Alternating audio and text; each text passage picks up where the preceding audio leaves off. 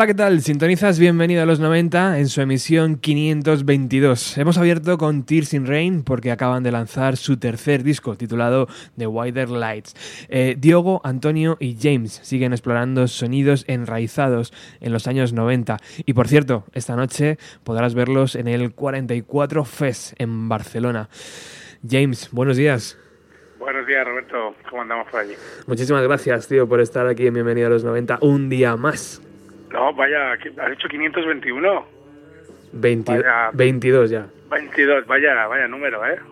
bueno, bueno. encantado, como siempre, de, estar con vosotros. Tercer disco y, Tears in Rain se han convertido en una banda de cabecera de, de, este programa. Felicidades por un trabajo donde se nota que hay un amor hacia un sonido noventero.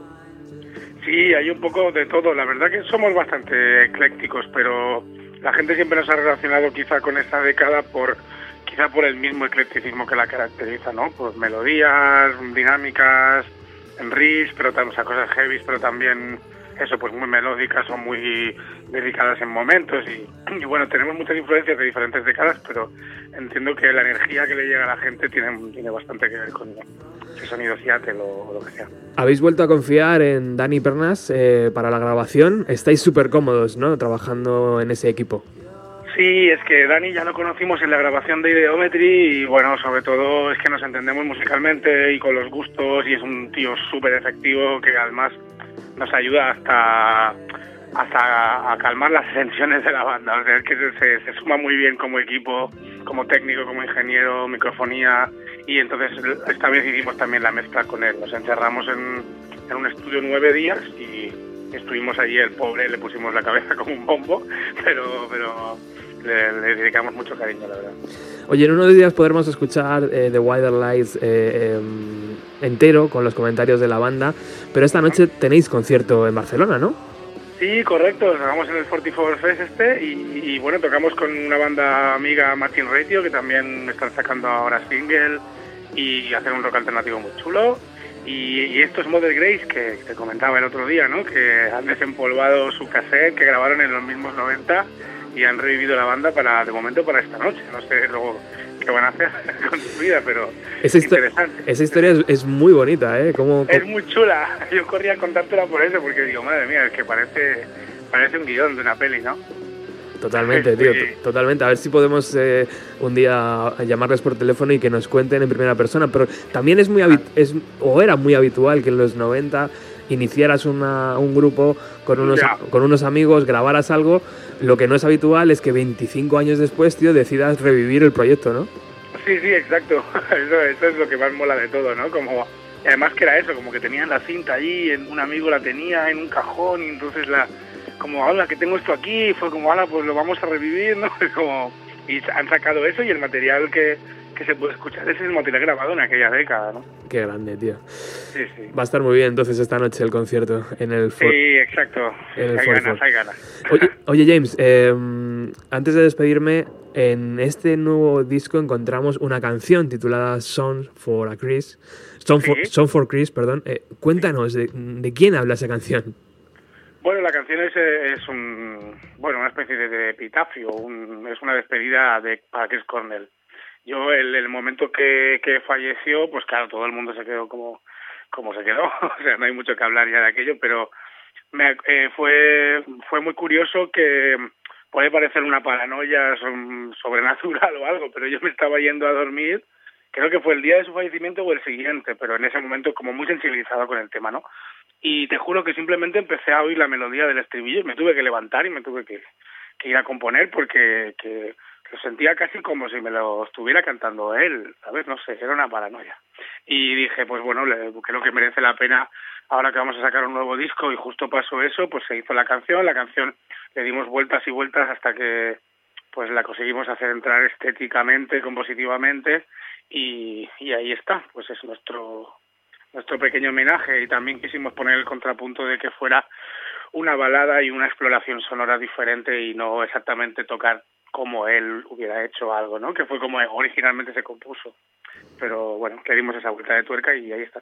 Qué bonito, tío, qué bonito. Pues eh, muchísimas gracias por estos minutos, eh, mm, por estas eh, aclaraciones de, este tercer trabajo de Tears in Rain ya. Vamos a escuchar esa canción dedicada a Chris Cornell y espero verte pronto por Madrid.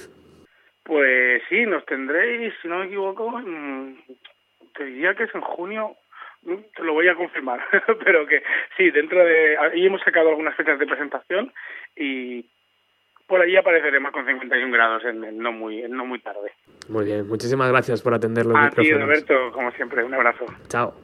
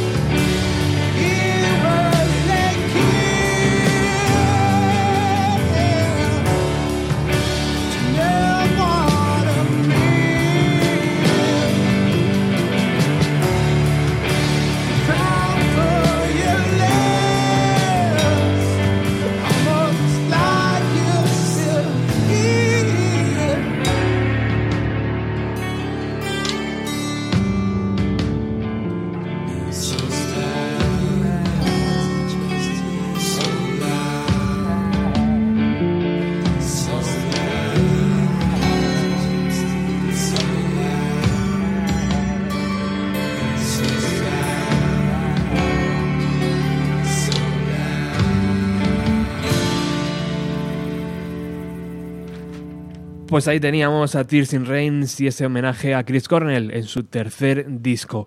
Bueno, el próximo 8 de mayo se inicia en Madrid la sexta edición del San Isidro, un festival realizado en salas que nos trae más de 40 actuaciones y creo que son 82 bandas. Eh, por eso hoy hemos invitado a Javi Ferrara al estudio para que nos cuente cómo es organizar algo así, tan bonito. Pero antes de eso, Hiperpótamos.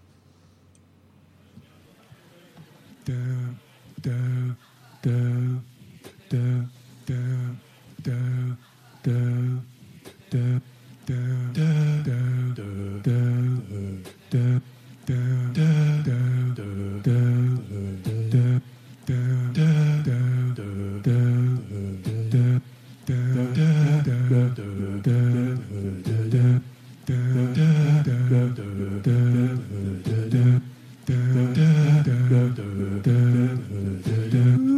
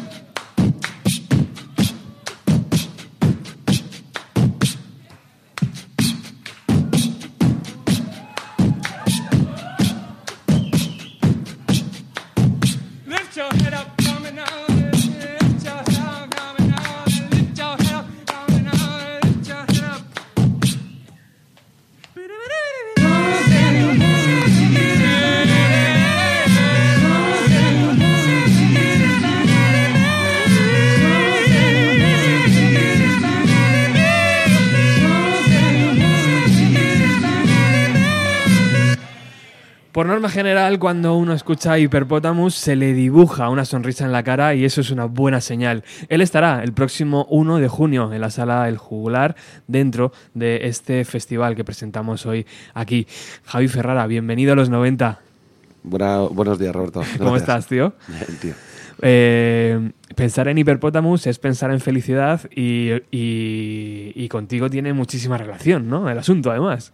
Sí, bueno, eh, Jorge y yo somos colegas y arrancamos prácticamente juntos allá por el 2008. eh, yo organizaba algo que se llamaba Ferrara Fest y el primer Ferrara Fest coincidió con el primer concierto de Hiperpotamus. Joder.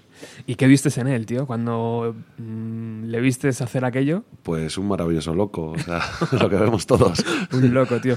Pero es- es- tiene la capacidad esa genial, ¿no? De, de hacerte sonreír, tío. Sí, porque sí. le estás viendo y está disfrutando y te lo está contagiando y te lo está contando todo, claro. No, eh, eh, es, es, es bastante mágico el primer concierto que ves de Hiperpotamus. O sea, te guste mucho o no, la música al final transmite unas cosas tan de puta madre que te lo tienes que pasar bien por cojones. Y además es una propuesta que le ha llevado a Estados Unidos, a Europa, donde Bueno, él ha querido, ¿no? Ha hecho de todo, hasta en Singapur, hasta en Japón. eh, además que es súper sencillo. O sea, no es como un grupo que tiene que girar cuatro personas con un backline enorme, ¿no? Él se lleva una maleta y va donde, va donde le llamen. Es económico. Bueno, desde 2014 llevas dando forma a San Isidro esta apuesta mm, personal de entender y defender la música en salas, ¿verdad, Javi? Eso es. Sí, desde el principio, bueno, por entonces no había muchas propuestas en Madrid, sobre todo cuando arranqué con esto, eh, eh, la idea era encontrar un, un, un motor, un, festival, un ciclo, llámalo como quieras, que fuese representativo e identitario de la ciudad. Porque todas las ciudades, más o menos, eh, por aquel entonces, tenían algo que se identificaba mucho con las ciudades. Y en Madrid no había nada. Afortunadamente, a día de hoy tenemos una cantidad de cosas bárbaras. Pero por entonces no había nada. Entonces arrancamos, por ahí el nombre de San Isidro y demás. Y sobre todo vimos, vimos muy claro desde el principio que tenía que ser en salas. ¿Por qué? Porque mm, siempre hemos desarrollado nuestra carrera en salas, defendemos que la música en vivo, donde mejor se disfruta es en una sala de conciertos, y creemos que Madrid tiene una cantidad de salas increíbles y que no podíamos deja- dejar de lado. Y la apuesta sigue siendo las salas. En este 2019, 41 actuaciones, 42 actuaciones, Cuaren- 41 conciertos, 82 bandas, 82 bandas. en tío. 17 salas distintas. Madre mía. Luego me vas a contar cómo se organiza eso, lo- lo- los tiempos y, Vale. y todo lo que nos quieras decir. Pero por colocar un poco al oyente, eh, ¿quién es Javi Ferrara y cuál ha sido el camino que te ha llevado a, a estar detrás de, de- de este, de, de este festival?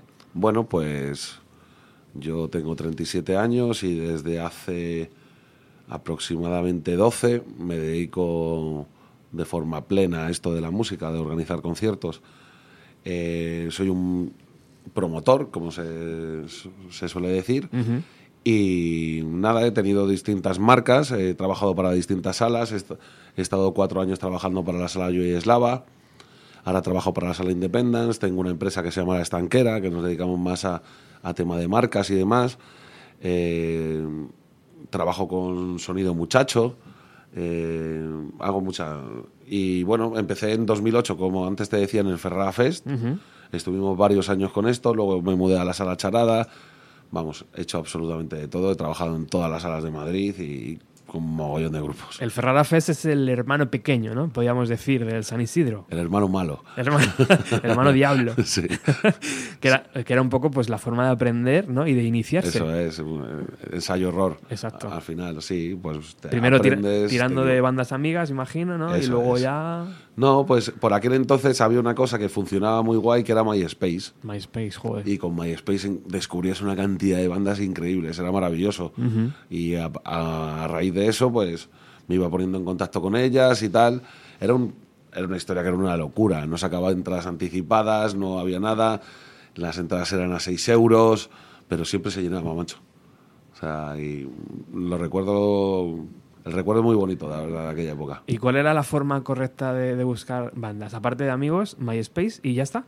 Por entonces, sí. Joder, tío. En 2008 yo era lo que me gustaba, lo que me sorprendía, lo que me emocionaba, lo programaba con independencia de géneros y, o sea, guay. desde el metal hasta cosas folk, hecho, y hacíamos de todo.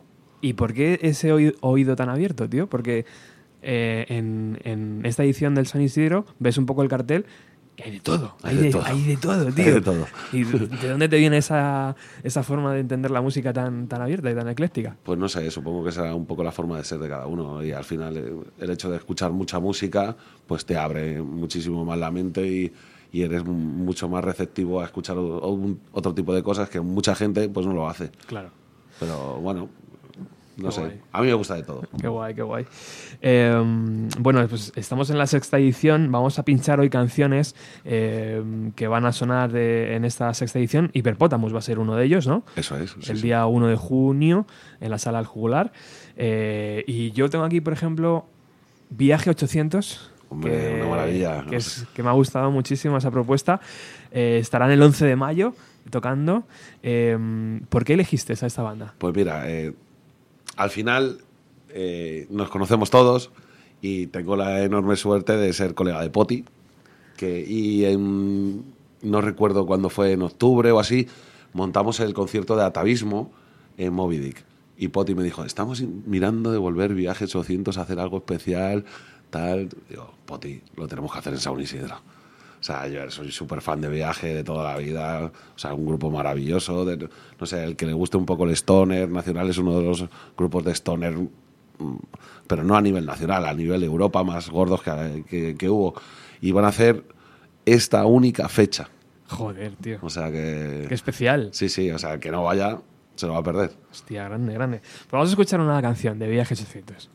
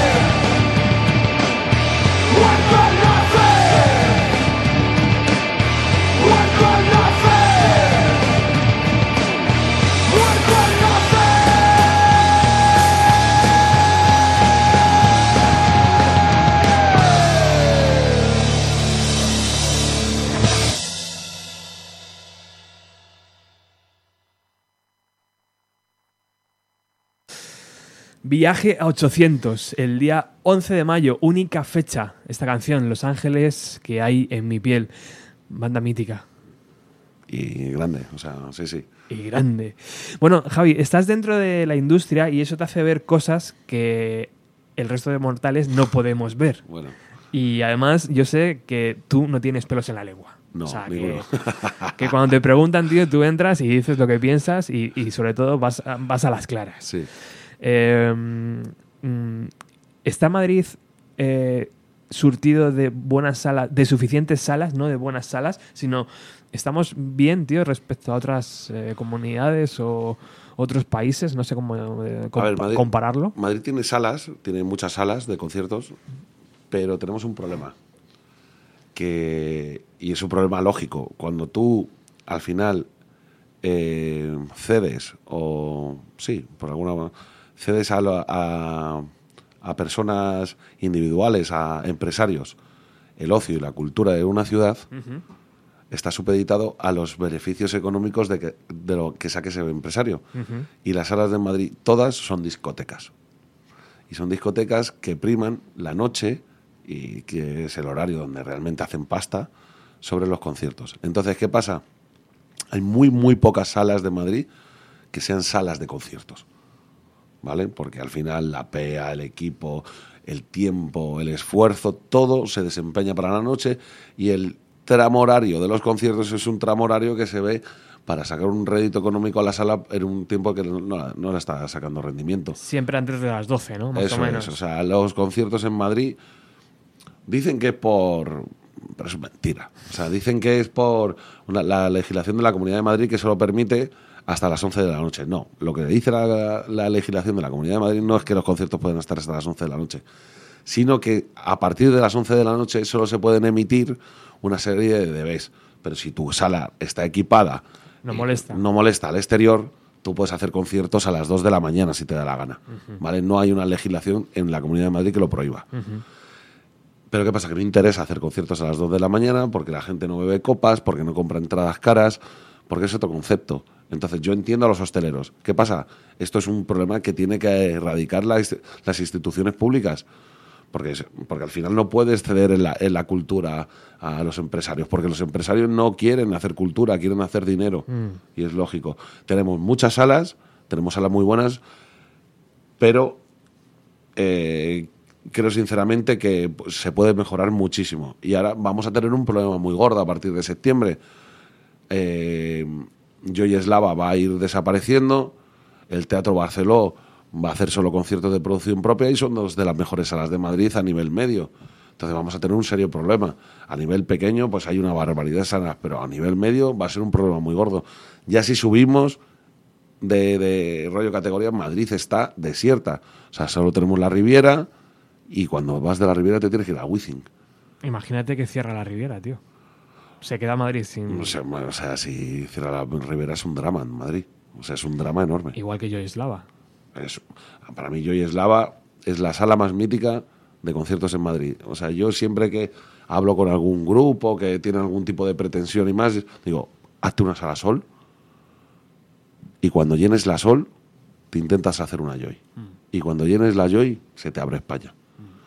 Pero claro, si se va la Joy, eso, Joy es un referente. La foto de la Joy, Joder, de los palcos, se la quiere hacer todo el mundo. y Pero sí, sí, o sea, es una pena. Pero al final es eso, es- son empresarios. Yoislava, ¿qué pasa? Javi va a cerrar porque se muda, porque ¿qué? Porque ¿qué pasa ahí dentro? Mira, no tengo mucha idea. la ¿Se va a vender el O sea, edificio? dicen 700 millones de cosas. Yo he estado trabajando ahí cuatro años y lo único que te puedo decir es que creo que a partir de 2000. Creo que ya nos están cogiendo conciertos a partir de septiembre y creo que en 2020 pues cambia el negocio, se alquila a alguien o algo así. Pero se, se dicen tantísimas cosas que tampoco sabría decirte a ciencia cierta qué se va a hacer con Joy Eslava. ¿Cuánto, ¿Qué capacidad tiene la sala? Mil. La sala ha tenido distintas capacidades a lo largo de su historia. Empezó cuando se empezaron a hacer conciertos, porque tampoco lleva tanto. Los conciertos en Joy Eslava empezaron en 2009, en 2009 y empezaron con una capacidad de 1500. Luego vino Madrid Arena, que cambió todos los aforos a todo el mundo y la sala se quedó en 900. Y ahora mismo puedes meter 950 o así. Con 1100 Joy Eslava se está bien. A partir de entonces No, ¿No hay otra sala en Madrid de esa capacidad? tenemos, tenemos BAT, Bat. tenemos Soco, tenemos la Sala MUM, tenemos Capital, que intenta un poquito empezar a hacer conciertos y demás, pero no son salas que Está en otra cosa. están a otra cosa, o sea, son salas que están bien. Claro. A mí, sobre todo, Moon, que era la antigua Penélope, me parece que es una sala que se ha, ha sabido adecuar, se ha, ha sabido reformar y, y ha sabido equiparse de puta madre. Además, Rodri, que es el programador, es un tío cojonudo que lo supo ver desde el principio de vamos a hacerlo bien. Y Penélope, que era una sala súper denostada, lo ha, la ha levantado. O sea que el problema realmente viene que el hostelero no, no obtiene tanto beneficio como le gustaría eh, de la entrada de conciertos, de la venta de cervezas y la venta de copas. Claro, ¿no? tú piensas lo siguiente. Tú eh, vas a conciertos, tú te compras la entrada del concierto. Esa entrada no repercute directamente en el hostelero, se va al promotor. ¿Vale? El promotor paga un alquiler de sala, ¿vale? X, y eh, tú llegas allí y durante un espacio determinado consumes una. un- ¿Qué consumes? Dos, tres cervezas. Tú, yo y, la gente que vamos a conciertos no pagamos más de 5 euros por una cerveza jamás Hombre, porque nos parece una locura. Mm. De noche lo pagan. De noche pagan 8, por cerveza. claro. Joder, O sea, eh, y 12 por copa. ya. Claro, son cosas que a mí me, me- me explota la cabeza pagar 8 euros por una birra. pero evidentemente ellos están, no es que estén perdiendo dinero, pero tiempo que no están vendiendo, están dejando de ganarlo. Ya. Porque el alquiler tampoco es suficiente para cubrir ese... Según salas, o sea, lo que haces con el alquiler es, eh, gastos mínimos o qué. es que cada sala es un mundo. Ya. O sea, por ejemplo, eh, te pongo el ejemplo del Teatro Barceló, que lo conozco muy bien. El Teatro Barceló con el alquiler de sala, que son 1.200 euros, que dices, hostia, 1.200 pavos. No, pero es que con el alquiler de sala estás pagando el alquiler de la PEA, lo- el técnico de PEA, el técnico de monitores, el productor y el, y- y el mantenimiento. Se acabó. Claro. O sea, no estás pagando la sala. Estás pagando por realizar un concierto. Hay salas que tienen alquileres menores, otros que la tienen mayores, pero también va en función de la calidad acústica de la sala, al final. Claro, claro. Si se trabaja más en ese sentido, Sí, pues claro. mejores conciertos. Eso es, pero es más cara. Pero más claro. Y siendo emprendedor, Javi, la Comunidad de Madrid o el Ayuntamiento de Madrid te da alguna facilidad para decir, joder, este hombre está haciendo San Isidro, que es una iniciativa que tiene que ver con Madrid. Vamos a echarle un cable. O, o eso no existe, tío. Pues mira, como no tengo muchos pelos en la lengua, como te has dicho antes, a la- al Ayuntamiento de Madrid ellos hacen San Isidro. Entonces no les gusta mucho Sound Isidro. Pero sí es cierto que este año no... eh, ¿Pero dijeron- se, han- copiado? ¿Qué pasa, tío? No, hombre, esa, la fiesta de San Isidro han existido toda la Ah, vida. vale, y vale. está cojonudo que exista y, y la verdad... no, no guarda nada que ver. O sea, quiero decir que sí, que son eventos, pero joder, uno está como destinado más a. Claro, o sea, son, son conceptos totalmente Sí. distintos. eh, coexistimos en el tiempo. Claro. Me parece maravilloso. Y es lo bonito. Claro, me parece maravilloso que las fiestas de Madrid se hagan cosas eh, mm, de puta madre como se están haciendo ahora, pero nunca les ha gustado mucho y soy consciente de ello, ¿eh? No- nunca Ajá. les ha gustado mucho de... porque... Porque mola más, coño, San Isidro mola más. Entonces es como, no, no, no les ha gustado demasiado, pero sí es cierto que de este año desde el ayuntamiento eh, estamos con la, eh, nos han dado una subvención, ¿vale? O sea, y, y apoyamos profundamente que se sigan haciendo las fiestas de San Isidro y que siga esta administración. Claro. Ojalá. Ojalá, ojalá siga, tío. y que, se, que sigan apoyando a, lo- a, a los artistas y a, y a la gente que, que emprende y que hace música en Madrid. ¿Y de la comunidad? ¿Hay algún contacto o ahí es complicado? Nada nada, nada, ¿no? A, a la comunidad se la sopla directamente. No, o sea, esto depende mucho del color político de, Claro. de las instituciones. Y Madrid siempre ha sido un erial porque estaba el PP siempre, en tanto en el ayuntamiento como en comunidad. Con el cambio político se notó muchísimo, ¿vale? En muchos aspectos y esperemos que siga así, la verdad. Y ahora que dicen, ahora que critican tanto, Javi, el cierre del centro de Madrid Central para el tema de conciertos, para... ¿Cómo lo ves tú, que estás dentro? ¿Eh, eh, ¿Realmente eso va a quitar algo del público? No es ¿O un algo- drama, eso no es un drama. Eso es algo que es que tiene que venir. Cuando se dejó de fumar en los bares, la gente se criticaba no poder fumar. Va de los pelos, Claro, es- al final los cambios cuestan, pero al final todo el mundo se adecua a todo. Mira, si lo que más se critica es el, el- el hecho de que cada de que cada mm, sala de conciertos solo tenga una serie de licencias de, de forma mensual, que creo que son 20 o 30. Ajá. ¿Vale? Entonces dices, coño, si estoy haciendo un concierto al día, ¿vale? Mm, y que tienen que venir con una furgoneta y demás, al final me voy a quedar sin. Pero bueno, te vas al parking. O sea, cuando el parking es casa. O sea, cuando tú entras al parking ya no te multan. Eh, puedes entrar con vehículos eh, eléctricos y demás. Hay residentes. O sea, no creo que sea un drama real, ¿vale? Para Madrid Central. De hecho, se están haciendo conciertos de, de la misma forma que se hacían antes, ¿vale? Lo- la- los programadores de salas y demás eh, hablábamos muchísimo de este tema con mucho miedo, por- sobre todo porque no teníamos la información completa de todo esto. Pero una vez ha sucedido, sinceramente, un grupo de Barcelona que venga a Madrid, raro es el caso en el que no mete su furgoneta en un parking. Claro, O sea, raro es. Y si no lo mete en un parking, pues se la acredita y fuera. claro. ¿sabes? O sea, eso, eso siempre... es- Yo trabajé en una, en una sala calle en Lavapiés, el, eh, el Jular, y Jular siempre tuvo ese problema, porque hace años que es una zona de residentes, el Lavapiés.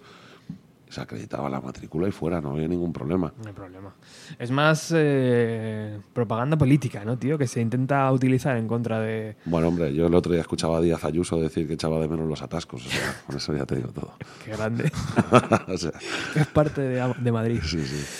Bueno, continuamos. Oye, ¿cómo, ¿cómo contactas con las bandas que te gusta ahora? A través de. Bueno, ahora es muy fácil, ¿no? Redes sociales, imagino, pero estoy viendo aquí, a ver si lo digo bien, Lee Fields and the Expressions. Pues- Joder, es- esta gente, tío, ¿cómo, cómo hablas con ellos? Eh, eh, a ver, el booking internacional de Saun Isidro, eh, el responsable es Albert Guardia, Ajá. que es, no sé si te suena la castaña. Sí, claro. Bueno, pues es, él es la castaña. Ajá. y es el responsable de Booking Internacional. Entonces, al final es, eh, es vemos qué queremos y vemos qué podemos traer. ¿Vale? Y Lee Fields fue una de las propuestas iniciales que se plantearon y le costó una barbaridad, ¿eh?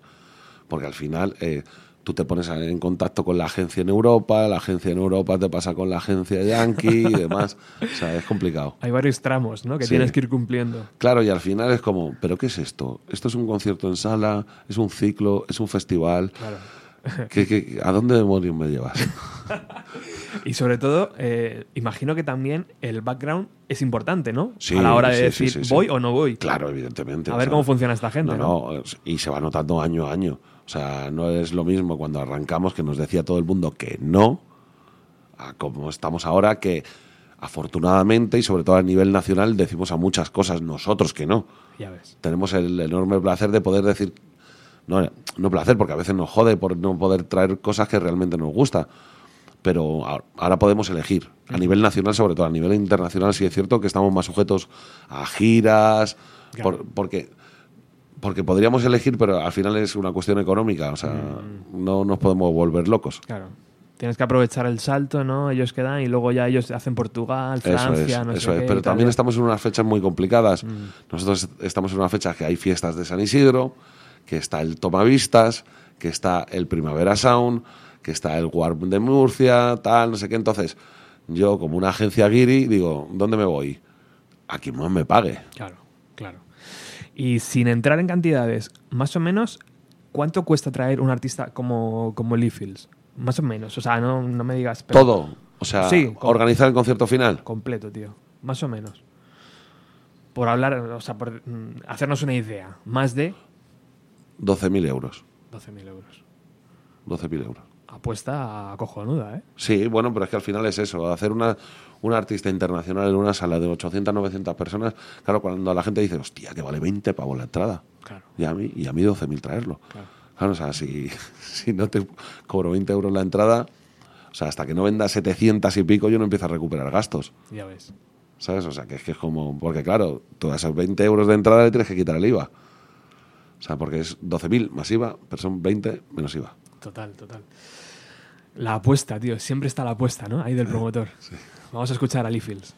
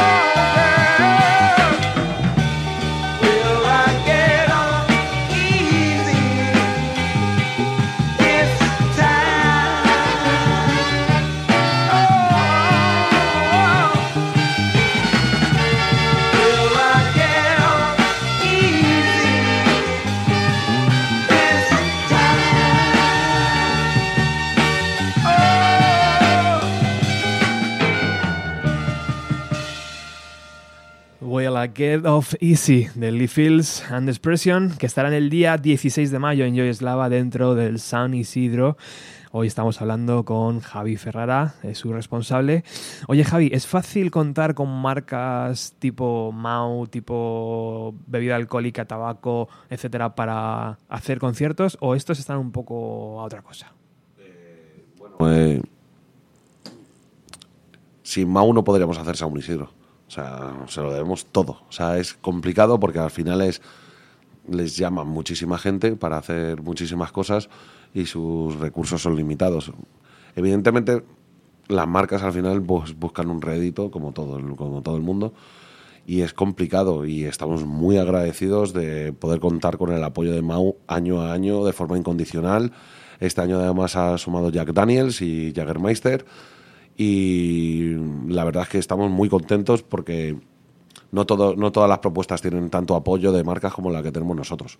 Antes hablabas antes hablábamos de, eh, del adiós de Joyeslava, pero cuando por lo que sea dentro de un tiempo legislen y digan fuera marca de tabaco, fuera marca de alcohol, esto va a ser impensable también poder hacer este tipo de cosas, ¿no? Cuando no les dejen a, a estas marcas patrocinar eventos Hombre, como este, tabaco, no se, tabaco no se puede. O sea, yo no, ni, ni lo he planteado nunca ni nada. Pero, o sea, el día que legislen que una marca de alcohol no puede patrocinar un evento donde se vende alcohol, pues evidentemente no vamos a poder hacer nada. O sea, pero nadie. O sea, si yo tuviese que vivir de las entradas que vendo, no, no podría hacer lo que hago. ¿tú crees que llegará ese momento o no? Espero que no, yo creo que no, no, espero que no.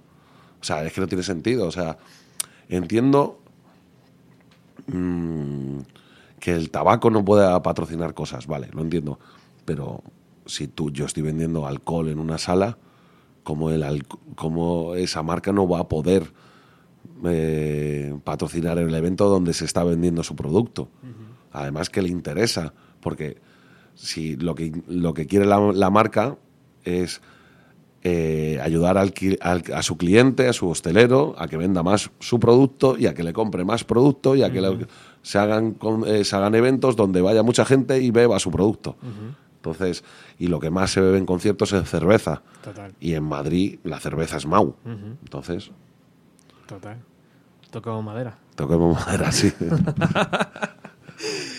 O sea que el tema de marcas, eh, sin, sin marcas es, es inviable tener Absolutamente. Yo no podría hacerlo sin marcas, pero yo ocio creo- cultural, tío. Yo o de, que- de claro, musical. volvemos a lo mismo. Las instituciones públicas al final están cediendo a gente como yo, que eh, gran parte de lo que supone el ocio y el ocio cultural, el ocio musical de Madrid. Somos muchísimos promotores y gente que se arriesga su- de su propio bolsillo y me hace mucha gracia cuando, cuando se critica a, compañeros el hecho de que traigan propuestas como más establecidas, más mainstream. Oye, es que en mi curro, claro, yo tengo que comer, tengo que pagar una hipoteca, un alquiler, tengo eh, una serie de gastos y al final, eh, si tú no compras la entrada, si tú no consumes, si tú no consumes en la sala, la sala no va a hacer conciertos. Y si tú no compras una entrada, yo no voy a poder hacer conciertos. Al final va de esto. Si fuesen las instituciones públicas las que de alguna forma subvencionasen a las salas, eh, ayudasen a, lo- a las empresas eh, privadas, a los promotores y demás, no tendríamos que acudir a las marcas, podríamos tener eh, salas de muchísima más calidad, mucho más económicas, los grupos podrían tocar mucho más, puesto que no habría estos alquileres de sala, los locales de ensayo podrían estar subvencionados, podrías tener una subvención hacia tu primer instrumento, etc, etc, etc. Pero no se hace así. Y al final, tener un grupo es un lujo Buah, que no se puede permitir casi nadie. ¿Por qué? Porque el hecho de tener que ensayar, un local de ensayo creo que está ahora mismo en 500 euros y tienes que compartir con dos o tres, cuatro bandas. Al final, eh, tener que eh, tener un equipo que te cuesta 3.000, 4.000 euros, pues no se lo puede permitir todo el mundo. O sea, es que es un... Es un suma y sigue, tío. Claro. Y si quieres grabar algo decente, Bueno, pues- pues y si Cuquina. quieres vídeo, y Pues si quieres Cuquina, No, no, no, claro. promociones y tal, que te lleven por radios. Claro, o sea, pasa muy pocas veces que un grupo que esté empezando vea un rédito económico. O sea, de hecho, solo tengo un caso, que es Carolina Durante ahora mismo, que, que empezando el grupo, de repente eh, vaya tan para arriba que puedan permitir vivir de esto, pero normalmente nadie, por muchos años que lleves, puede vivir de esto. Ya ves. O sea, sí, sí, cuesta, cuesta mucho. Y en, y, en, y en tus apuestas personales, ¿hay una banda que hayas dicho, mira, estos acaban de empezar o tienen su primer disco y voy a apostar por ellos? Les voy a proponer que, que pagarles X y, y tal. ¿Eso, ¿Eso pasa, tío? Sí, yo siempre. O sea, todos los años tenemos una apuesta. Una apuesta mira, hablaba de Carolina Durante. El, año eh, hicimos el segundo concierto de Carolina Durante el año pasado en San Isidro. ¿Sabes? En la Sala Sol. Ahí te has apuntado. eh. Hicimos a, a María Arnal y Marcel Vagués cuando no, no- no los conocía a nadie. Eh, no sé, siempre, siempre, siempre hemos intentado traer. Muchas veces nos hemos equivocado, me apunto a la medallita, están de puta madre, pero las cosas que se han quedado en el camino también están ahí.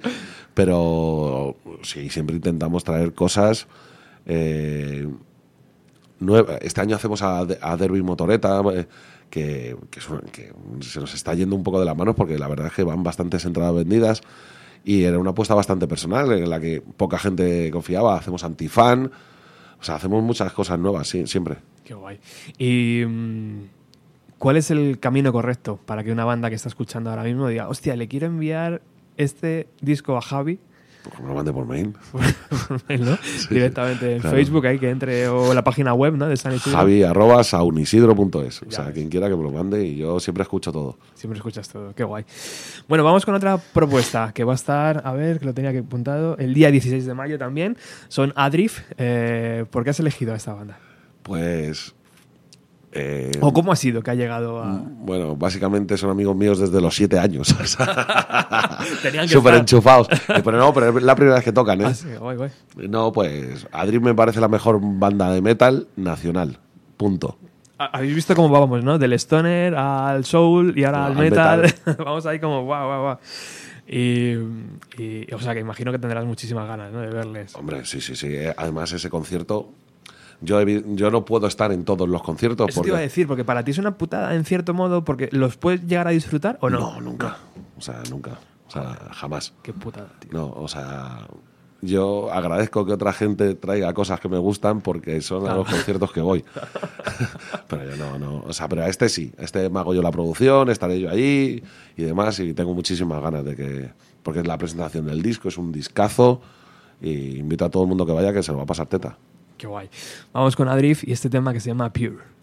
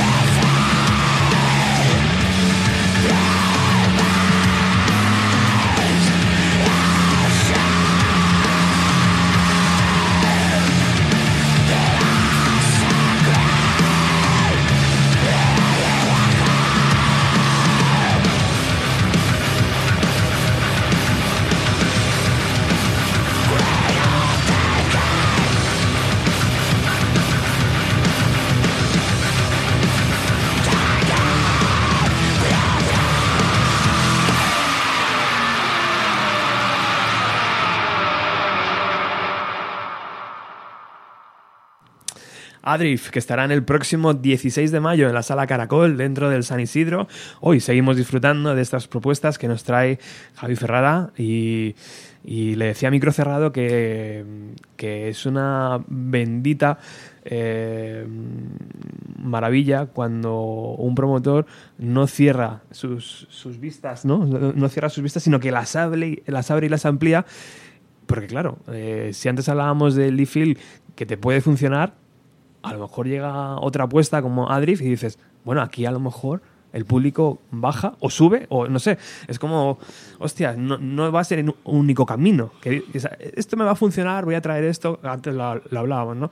No, es que tu apuesta, tío, es, es tan grande. Sí, hombre, hay desde bandas muy consagradas, Babasónicos, por ejemplo. Babasónicos, es una de ellas, hasta cosas muy emergentes, evidentemente, pero eh, siempre tenemos dos premisas, innovación guay, y calidad. Es que me encanta. Y me eso. da exactamente igual el género. O sea, Hay que apostar. este año por primera vez hacemos trap y yo siempre he sido una persona muy cerrada al trap y me ha costado una barbaridad. Mirándolo desde lejos, ¿no? Así Sí, como- siempre, así, siempre he estado un poco como, hostia, esto a mí no, no me gusta ni, o sea, vamos a ver, yo soy de Leganés, yo soy rockero de toda la vida, entonces a mí el reggaetón siempre me ha, me ha causado un cierto rechazo porque estaba más vinculado a una forma de sentir y de vivir la vida, que estaba muy alejada de la mía. Y paulatinamente he ido escuchando cosas muy cercanas al reggaetón y al trap, cosas que hace cinco años me lo preguntas y te mando a la mierda. O sea, digo. Entonces, claro, evidentemente eh, las cosas van cambiando, Sí. la forma de consumir música va cambiando y van saliendo propuestas en géneros que nunca hubieses imaginado escuchar que molan.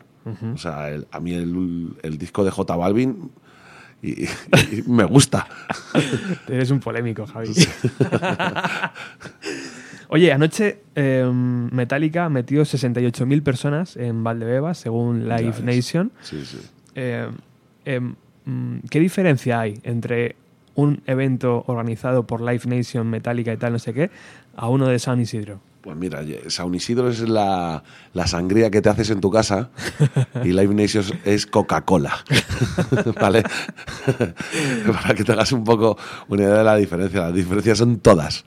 Todas las que te puedas imaginar. Yo conozco, tengo muy buenos amigos que trabajan en Live Nation. Es una empresa enorme, mastodóntica y, y todas las del mundo. O sea, no, no hay nada que se parezca. O sea, no, no, no tenemos ningún vínculo de, de similitudes. O sea, me parece maravilloso porque hacen eventos que están de putísima madre, que traigan a Metallica a Madrid, es, joder, está, está cojonudo. Y que hagan decode, que participen en Mad Cool y que hagan muchísimos eventos y en Madrid, pues me parece muy bien porque enriquecen a la ciudad y, es maravilloso, pero no tiene nada que ver con lo que yo hago. Y eso, eh, como promotor, como, como persona que está dentro, Metallica, ¿cuánto ha generado anoche de beneficio para Live Nation, tío? Porque claro, sí, les traes que costará un millón o de dólares o un millón y medio, o lo que sea, pero claro, ¿qué, qué puede generar? ¿Otro millón, tío, para la compañía? Vamos a ver. Eh, Live Nation eh, es Tiene miga, ¿no? Es que Live Nation es la agencia del artista, el promotor del artista y la tiquetera.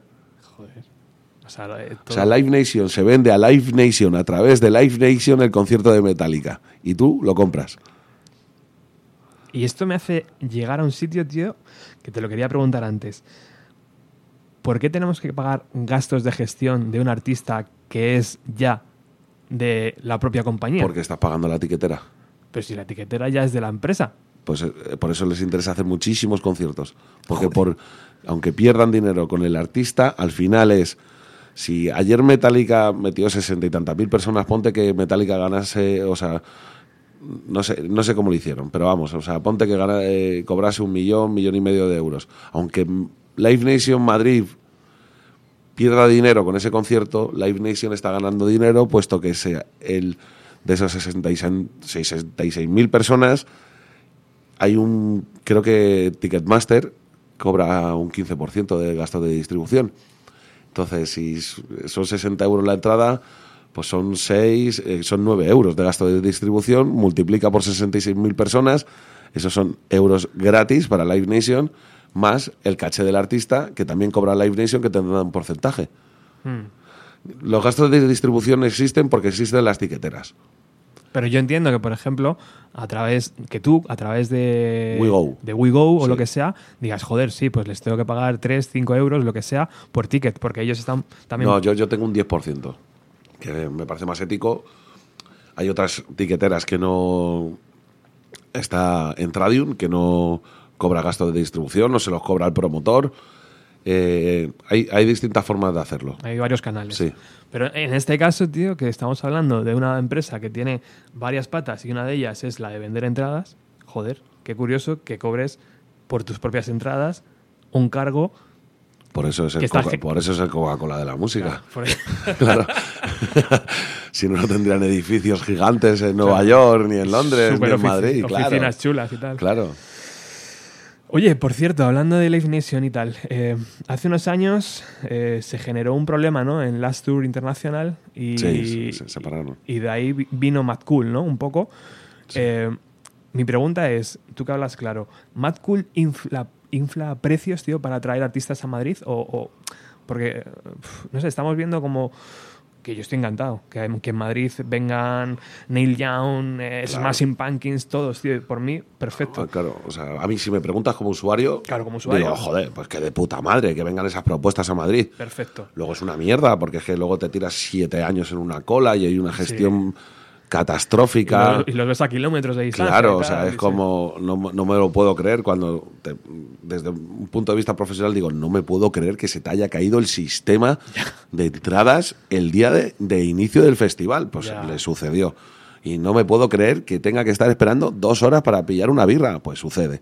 Pero luego es maravilloso que vengan, yo qué sé, Pearl Jam, que de un conciertazo brutal. Que hacía años. tío, Claro, que no tío, o sea, que no venía desde el festimaz aquel que se hizo en Lega. Sí, sí. O sea, que, o sea, que es una maravilla luego que existan estas cosas.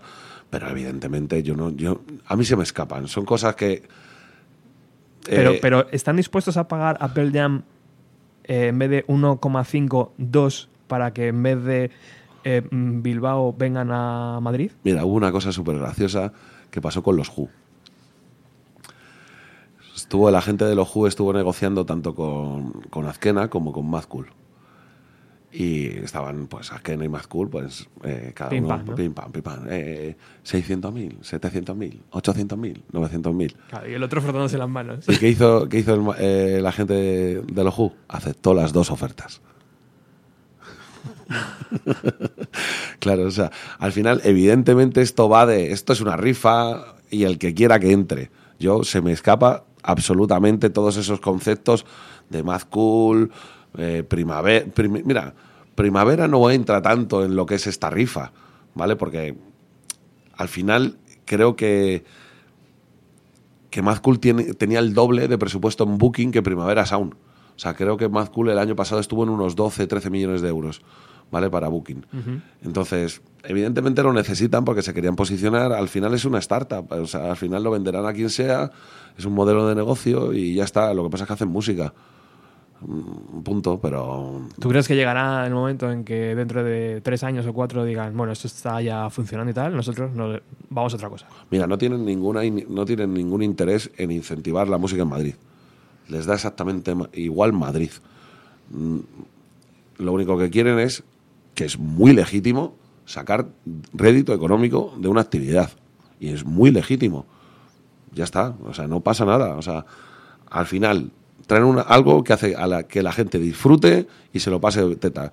Lo único que, que, que esté un poquito mejor organizado. Claro. ¿Vale? O sea, que, que tienes recursos económicos para poder hacerlo. Pero por lo demás, o sea, es que todo mi respeto porque quieras sacar rédito económico de algo. Ahora, mm, no tiene nada que ver conmigo, ni con mis valores, ni con mi forma de funcionar, ni con mi forma de trabajar. O sea, al final, yo conozco a Javier Arnaiz, nos hemos sentado, nos hemos reunido y somos personas que somos muy ajenas la una a la otra. O sea, no tenemos absolutamente nada que ver. Y yo me alegro de que le vaya muy bien y espero que esté muchos años haciendo más cool. Pero no me creo, tío, que él no se vea reflejado un poco, ¿no? Eh, en plan, joder, en los inicios, ¿no? En plan, Ah, ¿qué va, tío? promotor No de conciertos. Nada que ver, cero, nada, tío. hombre, nada, nada, nada, Joder, nada, macho. nada, nada, nada, o sea, absolutamente nada. Y además, tío, es como, ¿Qué cosas? Después de la que se lió el año pasado, con eh, lle- llegué a casa, puse la 2 y estaba esta chica, eh, la de Cachitos de Hierro, Virginia, Virginia, Díaz, estaba haciendo una ahí como en el back, en- Entrevista. en una entrevista en, el, en la zona VIP y tal, y le hizo una entrevista a Javier Arnaiz. Y una, una paz, una tranquilidad del tío, como si no hubiese pasado absolutamente nada en su festival. Por lo menos pide No- no era su guerra esa, ¿no? Claro, tío, es como tan ajeno a todo lo que acaba de suceder. O sea, que has tenido a mogollón de peña durante horas al sol. es que le da igual. Hay que vender imagen. Hay que ven- Ese es un problema enorme de la música. La peña se cree que sí, constantemente tienes que vender éxito. Claro. Y eso es de imbécil. Claro. Porque todo el mundo sabemos que no estás teniendo tanto éxito como tú te crees. La foto. Y eres un inseguro de mierda y lo único que quieres es aparentar lo que no eres. Cerrar la foto para que parezca que tu concierto está lleno, decir que has vendido más entradas cuando has vendido menos y lo que pasa es que al final todos nos enteramos de las entradas que has vendido, de la gente que fue a tu concierto, de la pasta que ganaste, de la que no ganaste, porque esto es España y todo el mundo habla de todo. Claro. Y es una bendición que hayas venido al programa para poder hablar de ello. Porque no te creas que es fácil que a nivel usuario la gente no se entera muchas veces de, de, de lo que vale un artista o de lo que cuesta traerle o de qué condiciones debe tener una sala para que se genere un concierto o una ciudad. Claro, hombre, Que- yo tampoco tengo ni idea de cómo funciona la informática o, o la ganadería. o sea, no sé. Oye, hablando de, de conciertos y de salas, ¿las listas de invitado son un problema real, tío, para un promotor? Hombre, claro que lo es. O sea, es que, vamos a ver. Tú cuando vas al cine, paga la entrada. El 100%. El 100%. Yo también. Cuando vas a comprar una barra de pan, pagas el pan, ¿no? O sea, normalmente pagamos siempre lo que queremos consumir. Pero tenemos un vicio en España que es, si conozco a alguien que toque, si conozco al que lo monta, si conozco a tal, intento que me inviten. Y al final es, bueno, yo, pero yo ya so- tengo el culo operado, a mí me da exactamente igual. O sea, yo... Pero hay un porcentaje que digas, bueno, esto es lo normal. En plan, 5, 10 amigos, no sé, No, yo, 6. yo, yo soy de los que tiene mano ancha, porque, por ejemplo, decías Live Nation. Live Nation no hay invitados. Tú lo que haces es, si quieres, eres invitado, donas, que yo no sé si se donará o no, pero la historia es que han sacado una historia que es para una asociación, se, se, se paga un X dinero y te dan una invitación. Ajá. Al final no estás yendo gratis. Y me parece bien, Bien, que la gente no vaya gratis a los sitios. Yo, si quiero ir a, a algún concierto, pago la entrada. Hmm. Y podría pedir, pero es que prefiero apoyar algún, porque no voy a macro conciertos porque no los disfruto. Pero en conciertos pequeños siempre, siempre pago la entrada. Em, porcentaje, pues yo suelo dejar una o dos personas por miembro de grupo que metan. ¿vale? Y según el aforo, porque si estamos en aforos muy pequeños, pues, pero hombre, sí, invitados siempre tiene que haber y sobre todo prensa, porque al final la prensa no va a ir a un concierto por ocio, está trabajando, fotógrafos, etc. Compromisos de marca. Evidentemente al final hay una serie de invitados, por, por ejemplo, yo a la prensa no la llamo invitados, son acreditados. Un invitado es aquel que no paga por un concierto y no va a trabajar. Claro. Ya está. Que va allí a, a lucir el palmito y hacerse la foto, ¿no? que hablábamos antes. Pero sí que, sí que es verdad, ¿no? Que las listas son... eh, ¿Has tenido algún- alguna vez un problema con un artista y decir, hostia, tío, Sí, te has pasado, ¿sabes? Mogollón de veces. Has metido más que... Sí, sí, sí, sí, sí, sí. Bueno, y, Sí, y ¿no? además eh, de llegar, oye, me acuerdo un día en Yoyeslava, Uf. y, eh, y, eh, los artistas eran dos, habían vendido cerca de 200 entradas. 200 entradas, una sala de 900. Y, le- y- y les pagaba bastante bien. Y recuerdo llegar a la, a la taquilla. Ahí estaba mi maravilloso amigo Luis, de Sonido Muchacho, con una lista de casi 200 personas. Y dije, no, dame la lista, vamos a empezar a quitar nombres de aquí. ¿Sabes por qué? Porque 200. Sí, sí. Esta, esta fiesta, ¿sabes qué pasa? Que la pago yo. Entonces, no. O sea, empezamos a quitar nombres. No, porque. No, no. Yo entiendo que te quieras hacer la foto de puta madre de que yo y Eslava está llena. Pero no a mi costa. Vende entradas y si no, bájame la- el caché. Claro, o sea, ¿tú quieres, tú quieres tener la Joy con 200 invitados? Perfecto. Sí, yo no tengo ningún problema, pero yo no voy a perder dinero. Claro. Ya está. Quiere llenazo, pero. Claro, claro. Quiere llenazo, quiere que le pagues y no vendes entradas. Oye, pues, oye, no se puede. Oye, antes se me, ha, escapado una pregunta eh, sobre los festivales y te la prefiero hacer ahora que después. La guerra Azkena, Mad Cool, BBK, FIP, Beni- eh, mm, Primavera, ¿llegará un día a su fin? Quiero sí, decir, cuando desaparezca alguno. lo de medirse las pollas y tal, cada uno. en Yo plan, creo, a que, ver- yo creo que Primavera va a otra guerra. O sea, y, y BBK lo está haciendo muy guay también. O sea, se están desmarcando mucho. Mm, al final, vamos a ver, al final la- la- las agencias de- son las agencias las que eligen y eh, donde, donde tocan sus artistas, evidentemente. Y, y Primavera tiene mucho, muchísimo prestigio a nivel mundial. Eh, las guerras, o sea, las guerras no son buenas para los business. Yo no tengo ni puta idea porque yo no me muevo en esos círculos. Conozco a gente que trabaja en Primavera, a gente que trabaja en las Tour, a gente que trabaja en Live Nation y demás. Pero Mi pregunta viene porque en Madrid hemos tenido festivales intermitentes que aparecen, desaparecen. ¿Puede ser este, Mad Cool, otro de ellos que vaya un día a desaparecer? O porque ya no podemos seguir aguantando este ritmo de contratación y, y que Madrid otra vez se quede coja de un gran festival. Hombre, yo espero que no. Yo espero que no. O sea, con que- todas las críticas del mundo, yo creo que Madrid necesita un evento como Mad Cool. Pero te digo una cosa, es que Madrid necesita Tomavistas. O sea, Tomavistas es un festival acojonante. O sea, en un entorno precioso y en un sitio muy bueno. Eh, y yo soy más proclive a, a- a- fechas como, o sea, eventos como Tomavistas que son eh, sostenibles, que van creciendo paulatinamente, que, que respetan el entorno y demás. Madrid necesita cosas y necesita que haya gente que haga cosas. eh, y espero que no desaparezca Mad Cool porque nos trae una serie de artistas que de otra forma no vendrían. Mm. Pero también respetemos a otros tipos de eventos que como tomavistas, que les ha costado una barbaridad estar donde están y este año van a vender todas las entradas. Qué guay. O sea, y les ha costado muchísimo. Y ese problema no lo tiene. Jo- Javier Arnaiz no palma dinero de su bolsillo. José Gallardo sí. Ya. ¿Sabes? O sea, que es que ¿Y el recinto te parece adecuado? a mí no me gusta. A mí personalmente, pero es que yo no hago macroeventos. Ya. Entonces al final es como Mm. ellos son profesionales en ese sentido y, y entiendo que habrán sopesado y visto distintas opciones y habrán elegido la que consideran que es la mejor para realizar su evento. Yo no tengo ni idea. Mm. A mí me parece que la comunicación estaba fatal. Tenías que andar un montón si ibas en metro. Para aparcar era una locura. No encontrabas taxi. Ya. Pero es que, claro, ¿dónde metes tanta gente en Madrid? No lo sé. Yo, la verdad, no tengo ni idea. Demasiado rápido y demasiado volumen, ¿no? Ha crecido como demasiado rápido para una ciudad donde no había un evento tan... Bueno, hay una serie de inversores muy Sí. gordos detrás y tienes un. En el momento. Esto es. ¿Cuánto dinero tienes? Yo te monto lo que quieras. Claro. Claro, o sea, si tú tienes dinero, mañana montamos lo que quieras. La cuestión es esa, tener dinero y tener la paciencia para poder perder dinero durante una serie de ediciones. O sea, esto es como, al final esto es como todo modelo de negocio del mundo. Mira, yo voy a, a- yo paro mucho en un bar que se llama La Mina, que está en, la- en Lavapiés. Y paro ahí los domingos a tomar botellines. Y cuando tengo hambre, hay un, abrieron un griego que está al lado.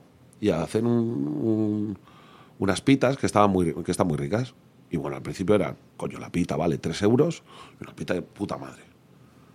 Paulatinamente con el tiempo, subieron el precio de la pita, primero. Y más, pe- y más pequeña. Y luego le hicieron más pequeña. Esto es igual. Primero te van a traer a Smashing Pumpkins, a Pearl Jam y a su putísima madre de Pech y lo que tú quieras. Por un precio X. Luego van a seguir, van a seguir y van a, van a dejar de traer una serie de artistas Claro. o van a abaratar. Pero ya está, ya vas por inercia. Claro. Ya vas al más cool por puta inercia. Es que como cualquier modelo de negocio. Qué grande eres. Bueno, vo- volviendo al San Isidro, tío. eh, háblame, háblame de, de Home, Home Snake, ¿es? Home, Home- Home- perdón, que lo he leído mal. Una banda también que a mí me divierte muchísimo su sonido y que es el contrapunto a Adrift, por ejemplo, ¿no? que estábamos escuchando antes. Sí, totalmente. Es una, es una banda muy actual, Homesake, y la verdad es que a, me- a mí personalmente me, me gustan muchísimo. Es que, bueno, la- no te podría decir un solo grupo del cartel que no me guste, la verdad. Está claro. o sea, evidentemente por algo lo hemos programado.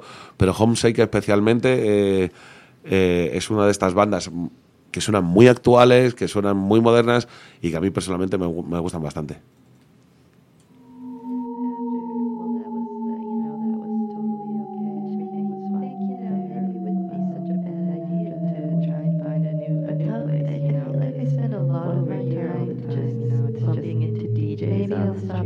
Stop by the grocery aisle and get. Hey, hey, hey, hey! Are you even paying attention to me right now?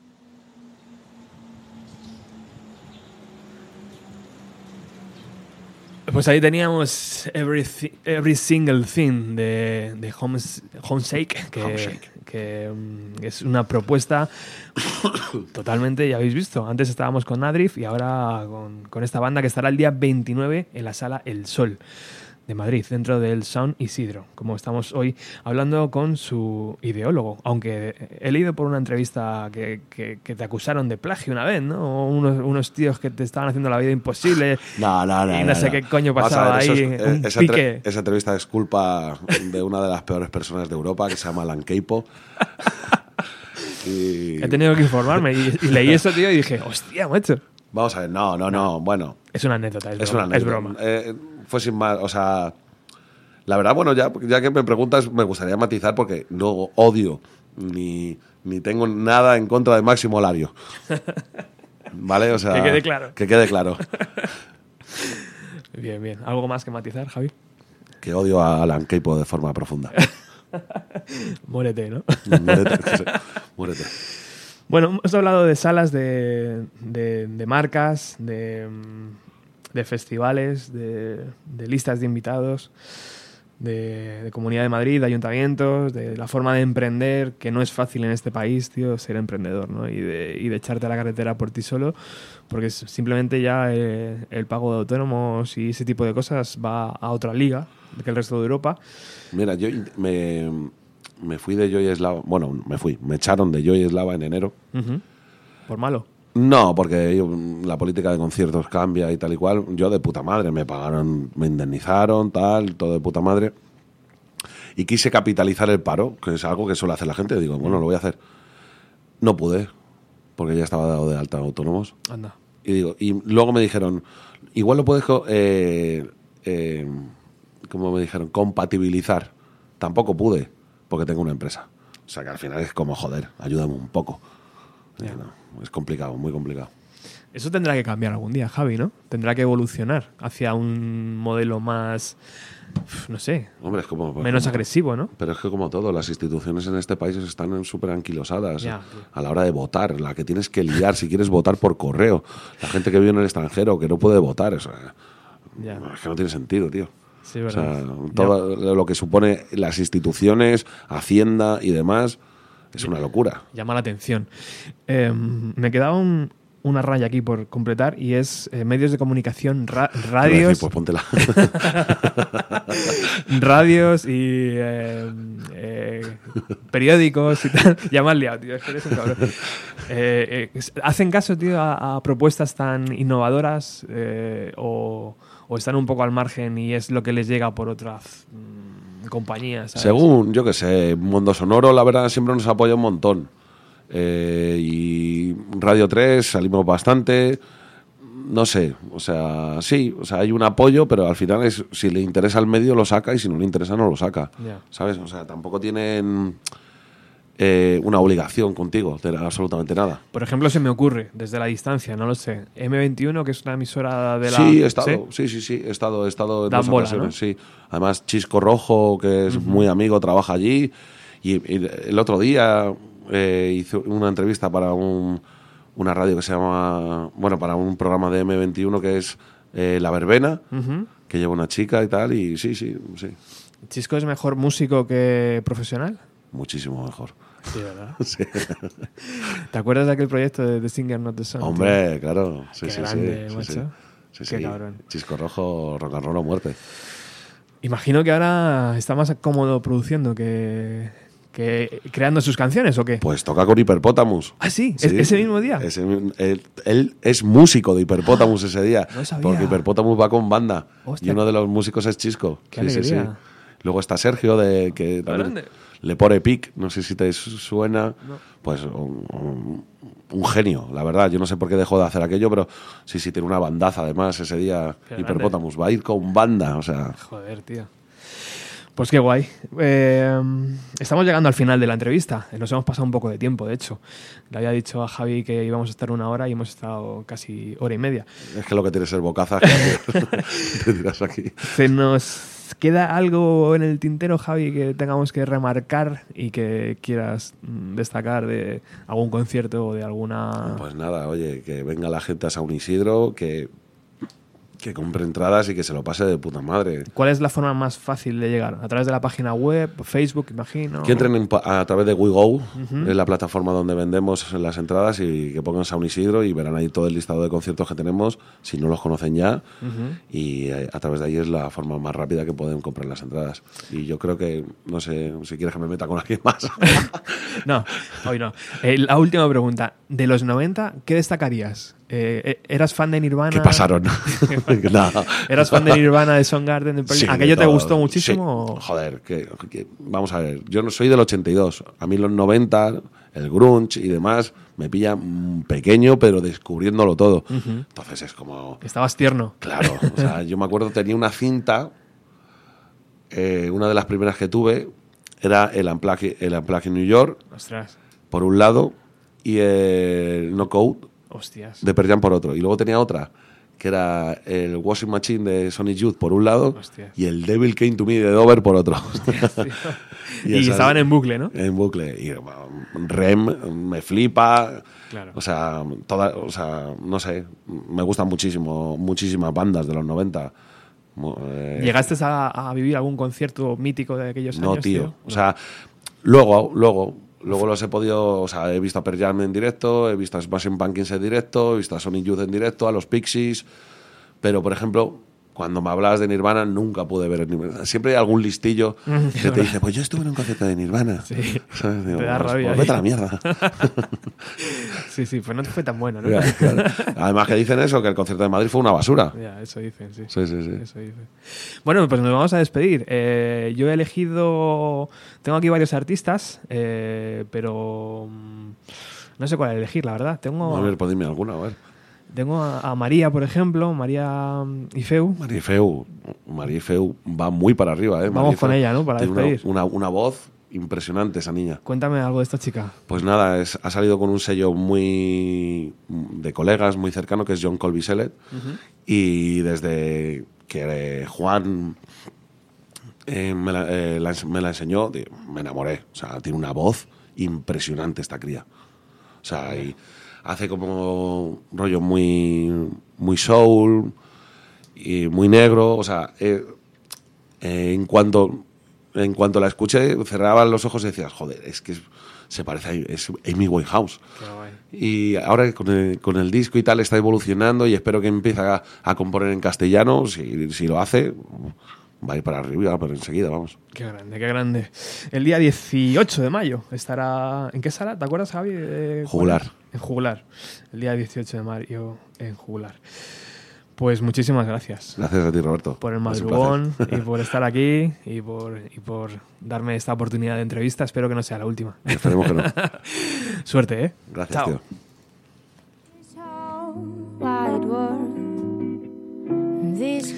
Y a vosotros deciros que, por favor, eh, apoyéis en los conciertos, en las salas, en los pequeños eventos que realmente, como antes nos decía nuestro invitado, es donde se disfruta al artista de verdad, no a kilómetros de distancia. Y bueno, aunque eso vosotros ya lo sabéis. Nos despedimos, gracias por haber estado ahí y sigue en la sintonía de Radio Utopía.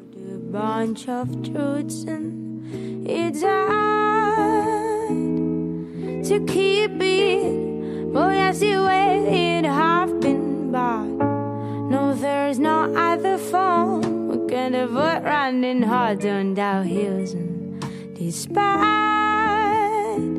these excuses, oh, we have done everything wrong, but my hands are.